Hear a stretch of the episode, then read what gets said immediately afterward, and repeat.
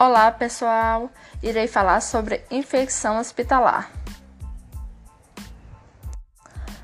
O conceito ao qual definimos infecção hospitalar abrange diversos aspectos, desde o campo prático até a parte teórica, na qual construímos um alicerce de conhecimentos que serão disseminados ao decorrer do exercício profissional, visando sempre o cuidado à saúde do paciente e do profissional.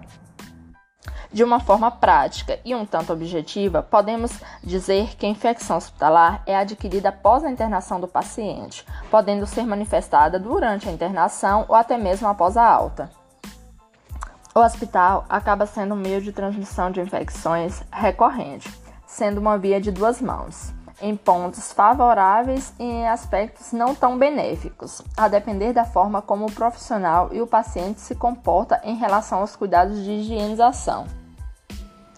A avaliação para definições referentes à infecção hospitalar abrange diversos pontos, nos quais nota-se nitidamente a necessidade de uma relevância mais revestida, com cuidado um tanto redobrado, visto que o processo de higiene por si já é algo que deva ser realizado de maneira recorrente.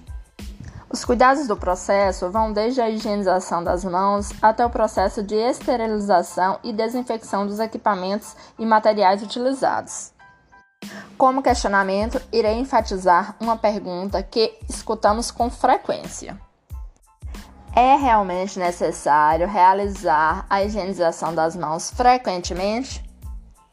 Sim, galerinha. Sim, sim, sim, sim, várias vezes. Vamos decorar, vamos lembrar, tá sempre sinalizando. É de suma importância a higienização das mãos. O processo de higienização é algo simples, no entanto, requer cuidado e atenção, realizando de forma adequada. Para os profissionais da saúde, é necessário atentar-se a detalhes simples, como o comprimento das unhas, forma correta da lavagem das mãos e o uso dos EPIs.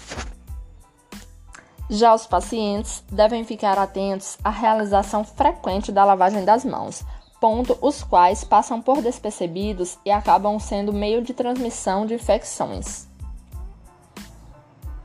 Bom, galera, espero ter conseguido transmitir o conteúdo de maneira clara e objetiva. E só mais uma vez, só mesmo para reforçar, lavem as mãos, galera. Faça a higienização da forma adequada. Se cuide, cuide do próximo.